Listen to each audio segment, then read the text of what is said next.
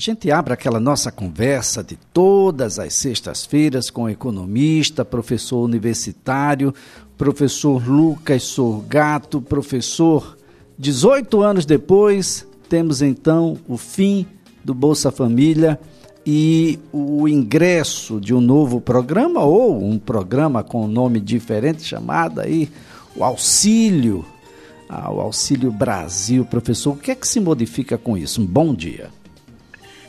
Bom dia, Elias. Bom dia, ouvintes. É o famoso igual sendo diferente, né? É, o que foi que o governo fez agora? Renomeou o programa Bolsa Família, começando a chamar de Auxílio Brasil. Isso também foi feito lá atrás, quando houve a junção dos programas de assistência social criados pelo governo de Fernando Henrique Cardoso, Vale Gás, Bolsa Escola, enfim, que se tornou tudo um conjunto que se chama Bolsa Família, e agora vira novamente o Auxílio Brasil. A grande questão, Elias, aí não seria nem o nome, nem quem é o pai da criança que a gente teria que analisar. Mas, futuro. Então vamos lá. Primeiro, sem aprovação da PEC, que é o que acontece nesse exato momento, é, a gente só tem um ajuste de 20%. Tá? Então você teria aí um aumento para 226 reais, alguma coisa do tipo em valor médio. Com a PEC aprovada, aí o governo consegue fazer os pagamentos dos 400 reais prometidos, tá? Então, por enquanto, a gente vai ter esse reajuste de 20% e também o aumento no número de beneficiários, o que também é uma situação fantástica. A grande questão e o que preocupa, Elias, é o seguinte: a PEC, do jeito que está sendo montada, ela está sendo montada com uma data de fim, de término. Ela diz ali que o Auxílio Brasil vai até o fim de 2022. E aí? E depois disso, porque o Bolsa Família, ele tinha uma continuidade. Ele era um programa é, dentro ali do Ministério da Cidadania, que tinha um, um, um, processo dentro da nossa lógica de continuidade histórica, não tinha um período de término. E aí a gente pensa o seguinte: imagine que eu chego em 2022, dezembro, e talvez, talvez, quem sabe, o atual governo perca. Será que esse governo vai se preocupar iniciar um processo de continuidade do programa, já que ele vai sair no outro ano, já que ele vai deixar para lá e a gente vai passar para 2023 sem orçamento destinado para esse programa. Então, assim, uma série de incertezas, Elias, que passa a envolver o Auxílio Brasil para sua continuidade. Em termos do valor, justo e democrático, né? Você aumentou o valor para 400, é um valor que entra para uma classe social que depende realmente, que precisa desses recursos, então isso daí é muito interessante, tá? É... Mas eu fico só preocupado no amanhã, quando chegar dezembro de 2022, o que, que acontecerá com esse programa, tá? Bom, indo por partes, de início vai ser interessante. Um aumento já da quantidade de pessoas que vão receber, um aumento do valor e aprovando a PEC ainda aumentando para 400 reais. Seria muito bom. Então, de início, tranquilo. Vamos ver depois, Elias. Bem, professor, mercado muito nervoso, nós temos aí questões relacionadas ao PIB, que os bancos estão dando indicativo para baixo, nós temos as questões relacionadas ao juros Selic que sobe, mas um ponto 25 numa única reunião é para a gente se preocupar? Olha, vamos por partes aqui, né? É... Tem umas coisas interessantes e preocupantes. Saiu então um relatório feito por uma grande instituição bancária aqui do Brasil, entre as nossas top 3, que nesse relatório de projeções do PIB dela, ela começou a projetar 2022 com recessão, Elias. Tá?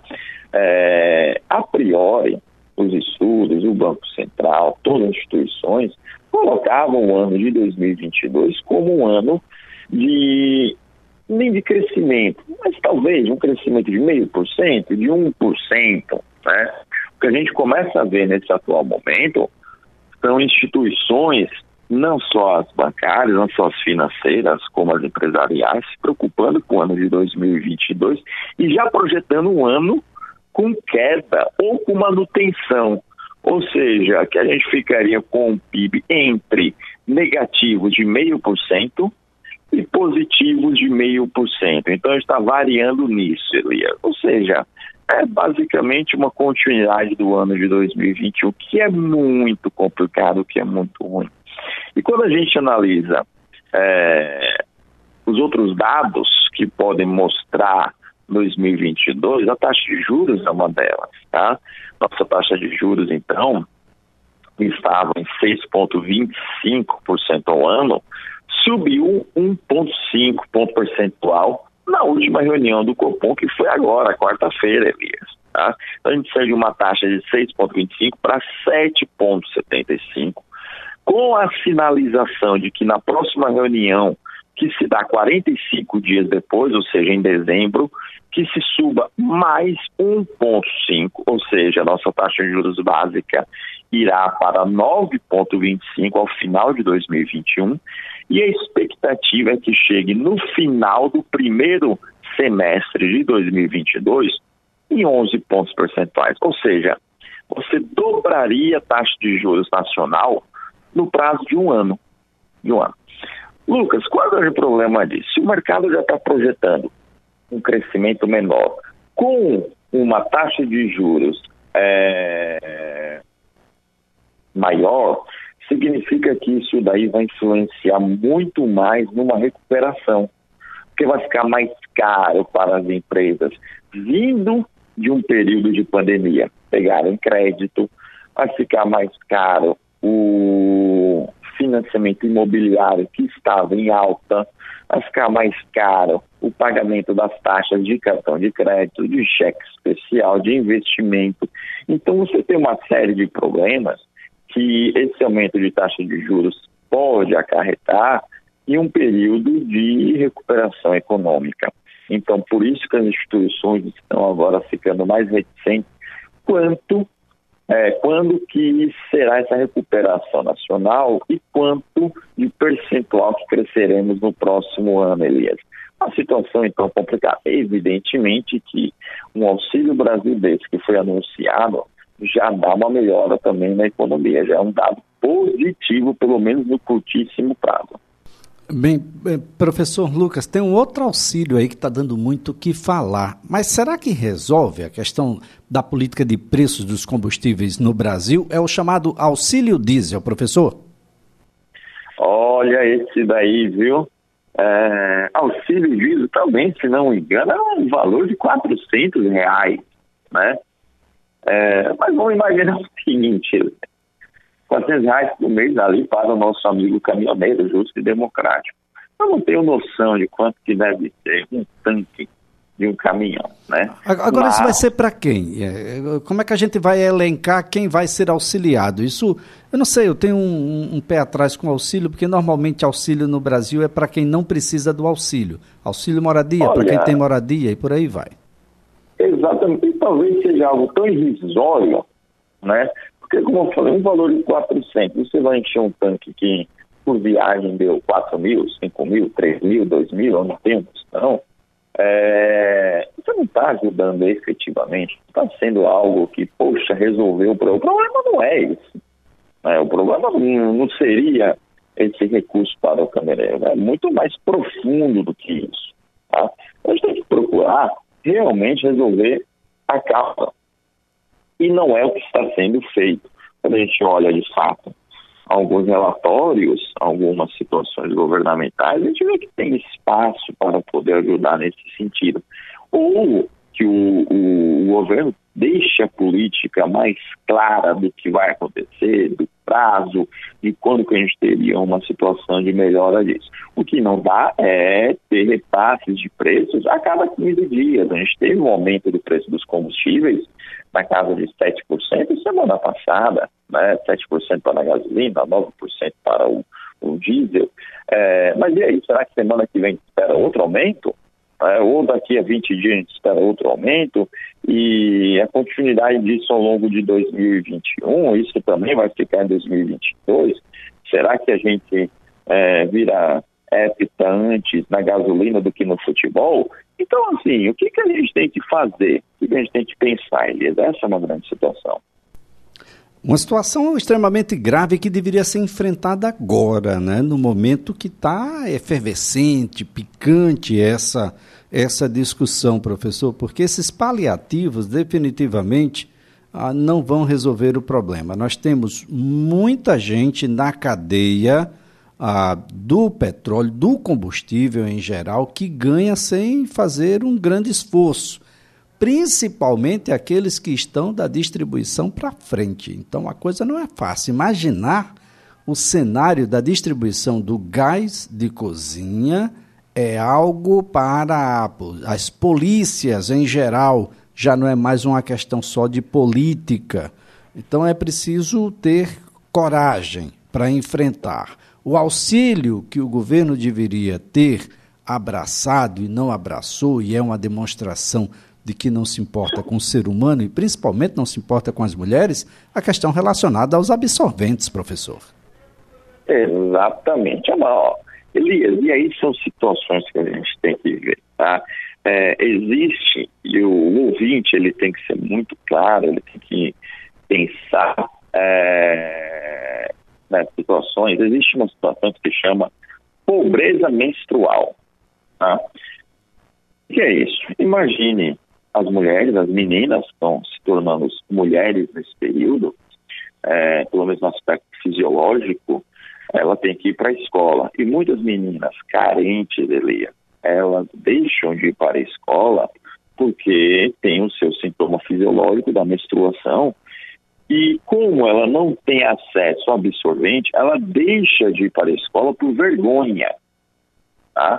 Isso é um fenômeno, Elias, não só do Brasil, isso é um fenômeno estudado no mundo todo dessa pobreza menstrual. Índia, China, Estados Unidos e Brasil, sim. Brasil, sim. Se eu estou num país que eu tenho que melhorar o nível de educação, que eu tenho que, de fato, dar oportunidades iguais, é, uma ação como essa é uma ação extremamente barata, Elias, para o retorno que ela pode dar. Então, alguns dias atrás, houve uma discussão que o governo federal barrou esse auxílio é, de absorventes para pessoas carentes, né? E que, se a gente imaginar, se a gente olhar, ele é dentro de um salário mínimo, dentro de um Bolsa Família, é um valor caro para que as famílias comprem, né? É, e, como eu falei, tem um efeito muito grande, um impacto muito grande em relação a educação. Então a gente tem que mudar isso. Então o governo pega e diz bem assim, eu não tenho e não vou dar recursos para compra de absorventes que melhoraria significativamente a questão da educação, da dignidade dessas pessoas e por aí vai. Mas, na outra semana, pega e diz: eu tenho aqui é, cinco vezes mais dinheiro, dez vezes mais dinheiro do que eu usaria para os absorventes para ajudar os caminhoneiros. Eu falei, dinheiro não tenho. Né? Qual é o foco? Qual é a utilidade? O governo está preocupado com o quê? Né? Isso que a gente tem que responder, isso que a gente tem que pensar, Elias. Bem, professor, tem um programa que está dando e andando a todo vapor. É o programa de favelização no Brasil. O Brasil dobrou o número de favelas. E aí a gente fica aqui a se perguntar, professor, qual é o papel que cumpre a economia? É um papel de, ah, não sei, um Robin Hood às avessas? Tira dos pobres e dá para os ricos? Elias, olha, aqui são situações complicadas. Tem uma pesquisa, então, que saiu do, do, do IBGE, a própria PNAD, Olha a pergunta que foi que é feita, Elias, para uma própria declaração. Se você passa alguns dias, né, um ou mais, sem ter o que comer, Elias, sem ter o que comer. Essa pergunta recebeu a resposta positiva de 20 milhões de brasileiros. 20 milhões de brasileiros, só para o ouvinte entender, equivale ao Chile. Né? É, então, é o seguinte, Lucas, é muita gente, é 10% da nossa população que não tem segurança alimentar. Né? Tem uma insegurança alimentar. 55% da nossa população, Elias, vive com algum tipo de restrição alimentar. Algum tipo de restrição, tá? Que isso pode ser passar alguns dias sem conseguir consumir alimentos, né? ou só conseguir fazer uma refeição ao longo do dia, ou não ter acesso à alimentação que seja suficiente para que se desenvolvam suas atividades. Então você tem aí o número de favelas dobra nesse período. Né? Olha, é uma é... situação extremamente grave, professor. O brasileiro está literalmente enfinhado na lama.